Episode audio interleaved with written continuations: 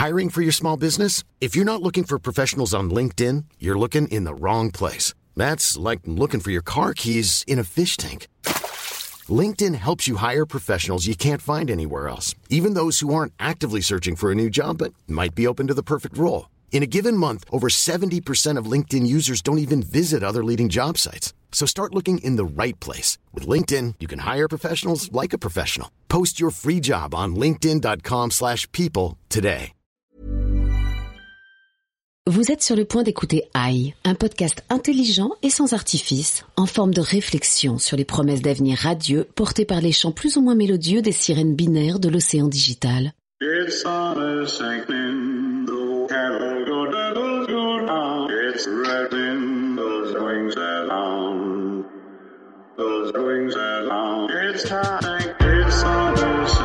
Bonjour, je suis Vincent Malone et si vous m'entendez, c'est que vous écoutez AI, un podcast qui ne fait même pas mal, avec sur la mezzanine du poste général Olivier Vigneault, président de BETC Digital. Bonjour. Sébastien Oudus, directeur adjoint de la même maison et grand spécialiste de la stratégie digitale. Bonjour. Et bien sûr Félix Barès, notre journaliste et donc notre caution morale. Bonjour. Le sujet du jour étant La reconnaissance faciale. Selon Wikipédia, la reconnaissance de visage est un domaine de la vision par ordinateur consistant à reconnaître automatiquement une personne à partir d'une image de son visage. Mais tout d'abord, une page de pub. Aujourd'hui, vous avez le pouvoir de changer votre vie grâce à votre visage. J'ai un visage Moi aussi j'ai un visage Toi aussi tu as un visage Avec votre visage, vous pouvez oublier vos titres de transport et même votre passeport. Avec mon visage, je voyage dans le monde entier. Avec votre visage, fini les mots de passe et les cartes de paiement. J'ai payé mon canapé en trois fois sans frais grâce à mon visage Et vous, qu'allez-vous faire avec votre visage? Voulez-vous en savoir plus? Olivier et Sébastien, vous faites partie de BETC Digital, vous êtes notre partenaire sur cette émission. Est-ce que ce que nous venons d'entendre est crédible Alors, c'est pas complètement crédible parce que euh, là, ça va très loin et euh, aujourd'hui, la reconnaissance n'est pas à ce point-là euh, parfaite qu'elle permettrait aux gens de se passer de tout papier d'identité, par exemple. Mais néanmoins, c'est un peu la promesse qu'elle nous fait, oui. Il me semble que les aéroports de Paris ont annoncé que l'an prochain, il y aurait en plus du scan euh, du passeport la possibilité en fait de débloquer euh, le passage à la douane avec son visage. Donc ça veut pas dire qu'on abandonne le passeport, mais ça veut dire qu'en fait on considère le visage comme un passe droit parce que la technologie est suffisamment avancée pour se dire que ça suffit à confirmer la sécurité autour du passager en fait. Vous avez choisi euh, la reconnaissance faciale. Pourquoi? C'est un terrain de jeu pour créer de nouvelles interactions avec les gens qui est génial. Euh, parce que c'est une façon très fluide euh, et assez inédite quand même hein, d'interagir avec des objets. Il suffit de se montrer et pouf, il se passe quelque chose. Donc, à ce titre, ça nous intéresse parce qu'on pense que c'est une source d'innovation. La reconnaissance faciale, elle fait en ce moment énormément de progrès. Grâce à Apple, on en a beaucoup parlé dans le monde occidental. Ça fait assez longtemps que ça explose en Chine euh, avec des boîtes qui profitent d'une politique assez ouverte du gouvernement et il y a un marché quand même intérieur en Chine de 750 millions d'internautes et du coup quand on a un état qui est velléitaire et qui a envie de pousser ce genre de choses, on a des boîtes comme Face++ ou SenseTime qui sont extrêmement avancées, qui fournissent à peu près toutes les marques du monde et qui sont sur ce sujet de la reconnaissance faciale en fait. Moi, j'ai l'impression que c'est beaucoup de choses type plus besoin de mot de passe, je scanne mon visage, ça débloque quelque chose. Est-ce qu'il y a d'autres applications? Il y a une application dont il a été question, dont, on s'est pas mal parlé avec Sébastien, parce que c'était une rumeur, mais en fait, finalement, c'est une rumeur qui n'est pas si loin de ce qui est en train de se préparer. C'était la rumeur selon laquelle, euh, chez le grand distributeur Saks à New York, euh, ils utilisaient la reconnaissance faciale pour identifier leurs clients VIP. Donc vraiment, c'est de la reconnaissance pure et simple, et pour permettre aux vendeurs euh, de tout de suite, parce que forcément eux ils sont pas censés connaître tous les clients VIP, mais d'avoir une alerte qui leur permette d'identifier ces gens et de les traiter très correctement et bien mieux que euh, le commun des, clients. Euh, donc il se trouve que c'est un fake, mais c'est comme toujours, il y a un fond de vérité et effectivement l'idée que je vais pouvoir accompagner les vendeurs, accompagner les, les, tous ceux qui reçoivent une clientèle en leur permettant de reconnaître plus plus vite euh, les clients les meilleurs et puis surtout aussi ce qui les caractérise, savoir ce qu'ils aiment, savoir ce qu'ils ont déjà dépensé, etc.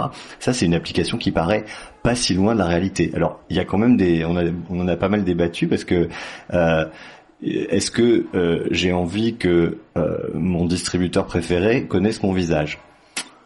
Je, moi, je pense que c'est possible. Il y a aussi euh, un peut-être quelque chose pour euh, les journalistes ou pour les gens qui commentent euh, l'actualité, un événement comme le mariage, euh, un, un, mariage princier ou quelque chose comme ça, qui va peut-être les aider à reconnaître les personnalités dans une ouais, foule. alors ça c'est l'événement effectivement du moment avec le mariage de Harry euh, et Meghan où Sky News a annoncé qu'ils allaient utiliser euh, un logiciel de reconnaissance faciale euh, produit par Amazon, développé par Amazon, euh, pour euh, reconnaître les invités euh, du mariage royal. Donc, ce qui est assez fou, c'est que c'est en live, donc on va voir, euh, il se lance un peu sans filet, donc il y aura peut-être un petit peu de décalage entre le live et pour voir ce que ça donne, mais en gros ça met euh, bon bah ça met à au chômage euh, Léon Zitrone, mais en même temps il est décédé depuis longtemps, mais peut-être Stéphane Bern aussi.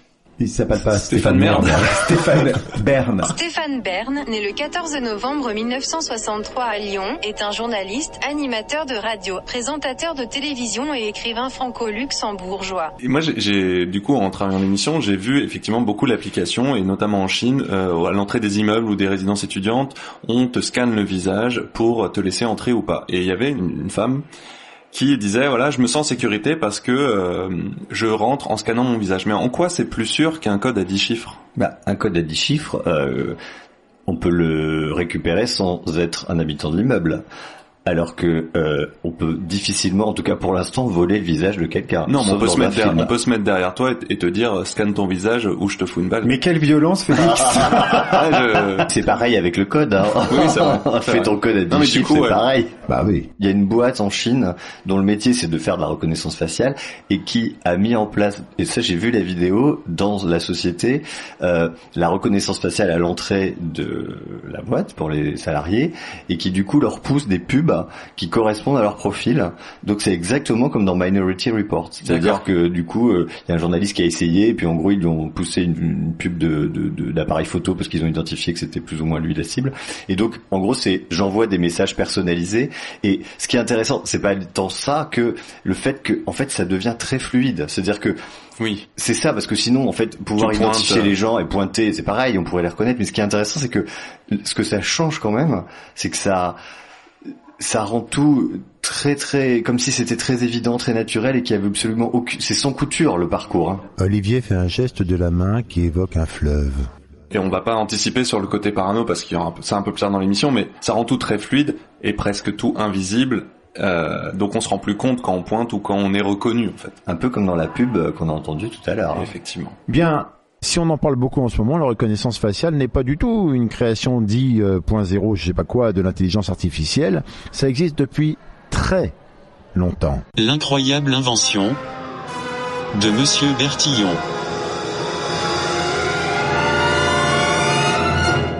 Très longtemps, en fait, pas vraiment. Ça existe euh, techniquement depuis le 19e siècle. Mais il faut rappeler une chose fondamentale qu'on n'a pas dit, c'est que la reconnaissance faciale, c'est juste la manière la plus naturelle d'identifier un individu.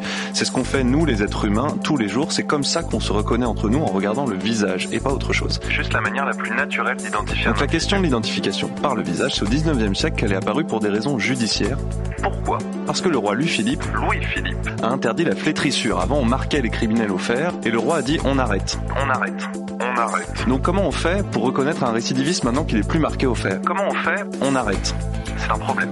En parallèle, la photographie se développe et donc ça donne l'idée à un procureur du roi de créer le casier judiciaire. On prend tous les criminels en photo, en plus de noter ce qu'ils ont fait, et on en fait euh, des dossiers pour éventuellement pouvoir confondre les gens qui se refont prendre par la police.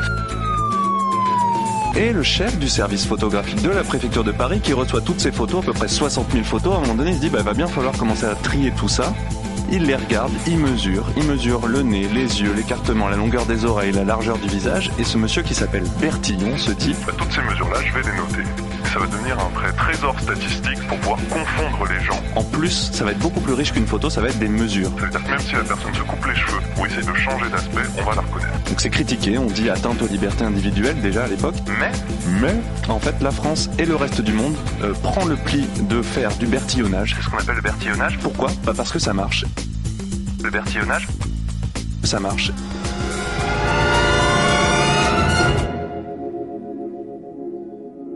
La reconnaissance faciale fait énormément de progrès. On verra si elle arrive à reconnaître tous les invités du prochain mariage royal. En revanche, la police de Londres a annoncé ce matin que son logiciel de reconnaissance faciale n'avait abouti à l'arrestation d'aucun criminel depuis qu'il était en activité. Qu'en fait, ce logiciel avait reconnu deux personnes, dont une qui n'était plus recherchée et l'autre qui était un peu à côté de la plaque. Donc moins bien que Bertillon, on peut le dire. Mais c'est le même système en fait que Bertillon, mais euh, c'est des machines qui sont derrière. C'est marrant, ça me frappait parce que c'est exactement le même le même principe. C'est juste qu'en fait il est il est poussé à l'extrême, mais c'est la même idée. L'intelligence artificielle, c'est la capacité à compiler plus de données et euh, que l'être humain et la, la, capacité aussi à se concentrer sur un truc peut-être plus longtemps que nous quoi. Et alors du coup la limite aussi nous en a pas parlé, c'est que comme elle est entraînée par des humains, il se trouve qu'aujourd'hui quand même euh, sur les pas mal de logiciels de reconnaissance faciale. Les hommes blancs sont reconnus avec 1% d'erreur, euh, les femmes blanches sont reconnues avec 7% d'erreur, les hommes noirs avec 12% d'erreur et les femmes noires, attention, 35% d'erreur parce que bah dans les équipes, il y avait manifestement pas beaucoup de femmes noires. La reconnaissance faciale, comment ça marche? Les machines dans l'intelligence artificielle, elles marchent quand elles sont nourries d'énormément de data. Donc ça marche hyper bien en Chine, ça marche beaucoup sur Facebook parce qu'ils ont un algorithme de reconnaissance faciale et qu'il y a quand même quasiment 2 milliards de personnes sur Facebook, donc ça marche très bien. L'algorithme de Facebook s'appelle Deepface euh, et il a un taux de reconnaissance de 97%, ce qui est assez énorme. Et après, techniquement, en fait, la reconnaissance faciale, la machine va analyser des points sur votre visage en fait. C'est assez simple, c'est-à-dire qu'elle va analyser évidemment beaucoup mieux que vous, c'est-à-dire qu'elle va analyser sur, par exemple sur, sur Apple et sur l'iPhone 10, elle analyse 30 000 points en utilisant notamment une caméra infrarouge, donc elle fait une photo infrarouge du visage et elle analyse l'écartement des yeux, la distance avec le nez, etc. Et en évidemment un quart de demi-seconde, elle analyse ces 30 000 points bien mieux qu'une personne humaine ces photos, tous ces datas en fait ces datas et ces photos, elles viennent de nous, elles viennent des gens. Potentiellement, mon visage a été utilisé pour euh, faire progresser l'intelligence artificielle. Mais pas potentiellement, c'est exactement euh, la façon dont ça se passe. C'est-à-dire que pourquoi Facebook est bon? Parce qu'ils se sont entraînés, comme l'a dit Sébastien, sur des millions de gens. Avec mon autorisation. Et alors, il y a un truc génial qui vient d'être lancé par une association qui s'intéresse aux disparus et qui a trouvé, je trouve, un usage assez intéressant de cette reconnaissance faciale et qui, en fait, a créé des profils Facebook avec des photos de disparus, de gens qu'on n'a pas revus depuis, voilà, on a perdu la trace depuis plusieurs mois ou années. Et comme évidemment ils ont sur ces profils-là, ils ont autorisé la reconnaissance faciale sur n'importe quelle photo et ils se disent en fait peut-être que là comme c'est des machines et que c'est à un niveau mondial avec une puissance de calcul inégalée, peut-être que ces gens-là, on va les retrouver tagués euh, enfin on va les retrouver, on va plutôt reconnaître leur visage. Non, ils sont pas tagués, mais on va reconnaître leur visage sur des photos que d'autres gens vont poster dans les semaines, les mois qui viennent, et donc peut-être qu'on va retrouver leurs traces. Je trouve ça assez génial. Aux émeutes de Londres, en fait. Euh... Les émeutes de 2011 en Angleterre sont une série d'émeutes ayant lieu du 6 août 2011 au 10 août 2011 à Londres et dans d'autres villes anglaises. 2011 already. It seems to me it was yesterday. Donc il y a des groupes de ce qu'on appelle des vigilantes, là, des, qui voulaient se faire justice eux-mêmes et qui pour identifier euh, les émeutiers euh, qui avaient cassé des choses et qui voulaient euh, donc euh, sur lesquels ils voulaient se venger, en fait, ils ont utilisé un logiciel apparemment photo qu'Apple avait développé avec de la reconnaissance faciale pour avoir l'identité. La vraie paranoïa ou le vrai danger peut arriver quand on va pouvoir connecter votre visage à d'autres données. C'est-à-dire que en fait, qu'on qu'il y ait des caméras de sécurité qui vous reconnaissent, etc. Bon, soit. Mais après, quand on arrive à le connecter à où habite Vincent Malone, euh, avec qui habite Vincent Malone, c'est là où ça peut devenir euh, dangereux et, et, et, en tout cas ça peut faire flipper les gens. C'est un peu ce qui se passe sur le bashing en Chine, là, des, des gens qui traversent là. Ouais, en fait, euh, il y a une, il y a eu un process d'utilisation de la reconnaissance faciale où en fait tous les gens qui traversaient euh, quand le piéton n'était pas vert ou qui traversaient en dehors des passages cloutés, on, pour le pour les humilier, on a fait en direct live Donc je reconnais Vincent Malone qui traverse en dehors du passage clouté. Qu'est-ce que je fais en Chine? Ça, je ne sais pas. On ne sait pas ce qu'il fait en Chine, mais il est là. Ouais. Et là, en fait, comme j'ai la connexion entre votre visage et toutes les autres données personnelles qui vous concernent, on peut afficher en temps réel dans un panneau d'affichage qui est juste à côté du passage clouté euh, où habite Vincent Malone et l'humilier publiquement et donner son numéro de sécurité sociale, etc., etc. Donc c'est une utilisation un peu angoissante de la chose, effectivement. Ils sont pas encore allés jusqu'à afficher le numéro de sécurité. Non, mais ils, sont- ils- ils ont en l'occurrence donné l'identité, ouais. et l'adresse. Ouais, Ils donnent l'adresse aussi. Ouais, ils donnent l'adresse des Ah gens. oui, c'est On ne peut ouais. pas laisser passer cet exemple terrifiant sans parler de l'exemple PQ. Oui, en Chine, en face d'un monument historique euh, célèbre, je crois, il y a une attraction du coup qui draine les touristes euh, euh, qui y vont. C'est qu'effectivement, il y a des toilettes euh, où pour avoir du papier toilette, trois feuilles de papier toilette exactement, euh, on est obligé. Alors là, pour le coup, c'est pas que de l'identification faciale. Je crois qu'il faut sourire. Mais euh, bon, on passe son visage devant pour être sûr qu'on ne puisse pas en demander deux fois. Voilà. Et euh, les gens se plaignent parce que trois feuilles de papier toilette, visiblement, c'est pas assez. Et après, on sait pas ce qu'ils font de la data avec les visages des gens qui sont allés aux toilettes. data, ça s'appelle caca. Au-delà de la blague, du papier toilette, en fait, ça pose toute la question qui pour nous est toute la question pour nos marques et pour nos clients et pour les gens, c'est qu'est-ce que je vais vous donner en échange de ce que vous vous me donnez? C'est-à-dire que là, effectivement, le deal, il est un peu nul parce que il faut que je j'offre entre guillemets mon visage pour avoir trois feuilles de papier toilette. Oui. C'est une récompense relativement faible. Cela dit, c'est une récompense faible, mais dont on a besoin. Mais utile, absolument. Mais je peux me dire que trois feuilles de papier toilette, c'est pas forcément l'utilité maximale pour ce que j'ai à faire. En revanche, l'exemple qu'évoquait Olivier, si on se dit j'ai envie d'être reconnu comme un client hyper VIP parce que on en parlait hier, je voyage par exemple partout dans le monde et je vais dans toutes les boutiques Chanel de tous les aéroports. Il se trouve que je suis pas client Chanel d'une boutique en particulier, mais j'ai envie d'être reconnu à Paris, à New York, à Londres, à Sao Paulo, je ne sais où si en fait on utilisait la reconnaissance faciale pour m'accueillir en tant que client VIP, bah là le deal il est bien meilleur que juste avoir trois feuilles de papier toilette en fait. Juste une question par rapport à tout ce flip euh, parano.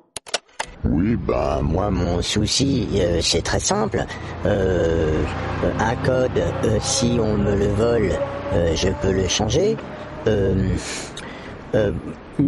Un passeport, euh, si je le perds, euh, je peux le faire refaire.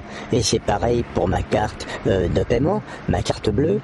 Euh, bon, ben qu'en est-il euh, aujourd'hui du visage, euh, de mon visage Euh, Qu'en est-il euh, si on me le vole?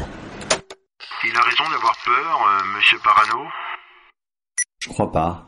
Euh, si j'en crois ce qu'on nous dit sur la, la reconnaissance du visage par Apple, euh, c'est tellement fiable que c'est considéré comme une donnée euh, qui peut euh, nous permettre d'avoir accès à des, à des informations bancaires. Et on sait quand même que les informations bancaires, c'est partie des choses les plus sécurisées. Donc, il semblerait que euh, c'est un peu comme l'empreinte digitale, c'est-à-dire que euh, on a tous une empreinte digitale unique et on s'est jamais dit ah oui mais alors euh, peut-être qu'il y a des gens qui ont la même. Bah non c'est comme ça. C'est euh, c'est une donnée physiologique. Et donc il semblerait que la donnée de l'unicité de notre visage soit quelque chose d'infalsifiable Concernant toute cette parano, euh, qui est forcément soulevée quand on parle de reconnaissance faciale, parce que ça va avec effectivement euh, mon identité.